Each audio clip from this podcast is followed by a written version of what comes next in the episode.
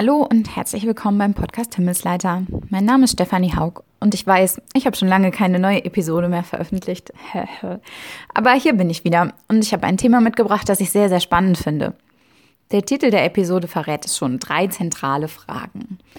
Mich beschäftigen sie gerade auch deshalb, weil ich das Buch Growing Young von Cara Powell, Jake Mulder und Brad Griffin lese und sie in ihrem Kapitel über Empathie darauf eingehen. Es geht um drei Fragen, die jeder von uns in seinem Leben stellt und beantwortet. Wie man sie stellt und beantwortet, mag unterschiedlich aussehen und auch wie drängend, dringend und drängend und wie zentral sie in verschiedenen Lebensphasen sind. Ich glaube, vor allem junge Menschen suchen auf diese drei Fragen eine Antwort, auch wenn sie die Fragen nicht immer mit Worten stellen. Es geht um diese drei Fragen. Die Frage nach meiner Identität. Wer bin ich? Die Frage nach meiner Zugehörigkeit, wo passe ich hin? Und die Frage nach meinem Sinn oder meiner Bestimmung, welchen Unterschied mache ich in dieser Welt?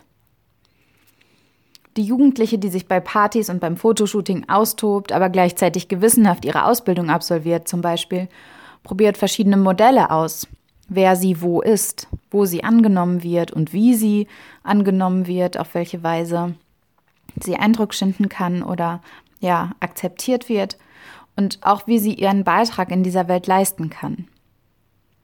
Der Jugendliche, der ehrenamtlich in seiner Gemeinde mitarbeitet und dort positive Resonanz auf seine Persönlichkeit erhält, erlebt sich vielleicht in der Schule als ganz anders und seltsam als die, also anders als die anderen und seltsam, weil er bei vielem nicht mitmacht, was eigentlich normal zu sein scheint.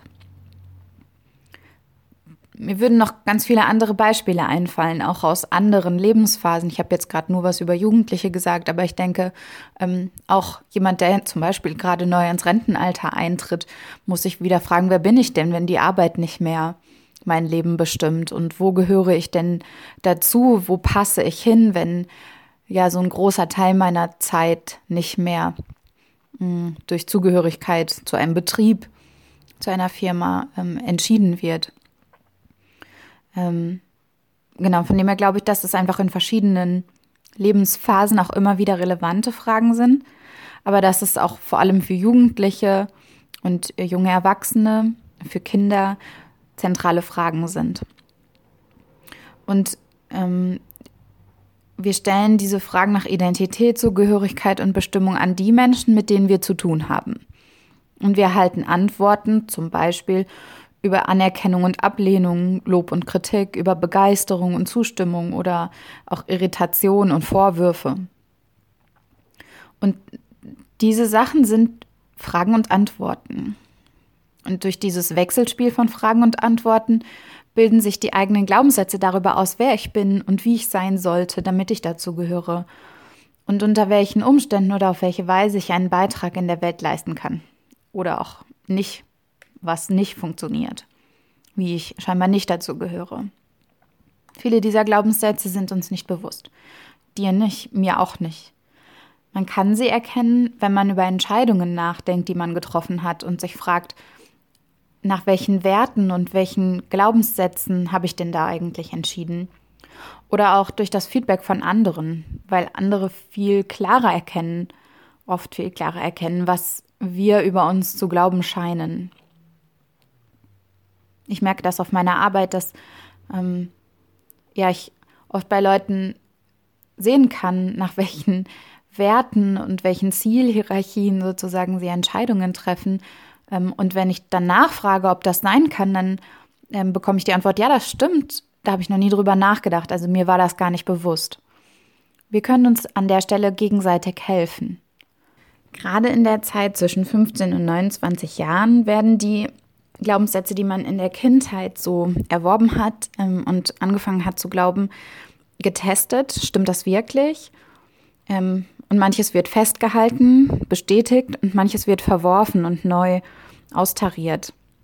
Und ich glaube, dass jeder einzelne von uns und ähm, diejenigen von uns, die in Gemeinden auch aktiv sind, gerade in der Kinder- und Jugendarbeit, aber auch jeder Einzelne, ähm, der einem Jugendlichen und Kind im Gottesdienst begegnet, dass wir eine riesige Chance haben, ähm, jungen Menschen hier positive und gottgemäße Glaubenssätze, ja, was heißt beizubringen, aber sie dazu zu ermutigen, ihnen positive Erfahrungen zu ermöglichen, indem wir liebe und verständnisvoll ihre unausgesprochenen Fragen beantworten.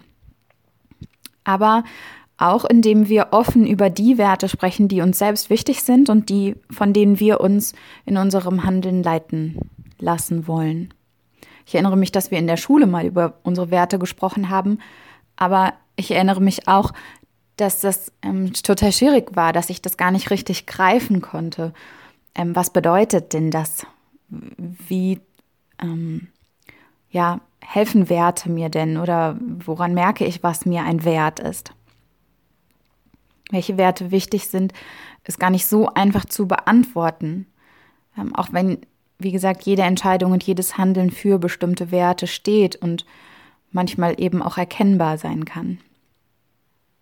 Trotzdem glaube ich, dass es hilft, sich damit zu beschäftigen, ähm, sich Zeit zu nehmen, sich bewusst zu machen, welche Werte einem wichtig sind ähm, und welche einem wichtig sein sollen, also wofür man stehen möchte, für welche Werte. Ende 2016 habe ich online einen Kurs angefangen, der gerade in dieser Hinsicht einen starken Einfluss auf mich ähm, hat. Ähm, der Kurs heißt The Focus Course und wurde von dem Amerikaner Jean Blanc online durchgeführt. Ein zentraler Bestandteil von diesem Kurs ist es, die eigenen Kernwerte herauszuarbeiten oder festzulegen. Also sich Gedanken zu machen, was, was ähm, orientiert mich in meinen Entscheidungen.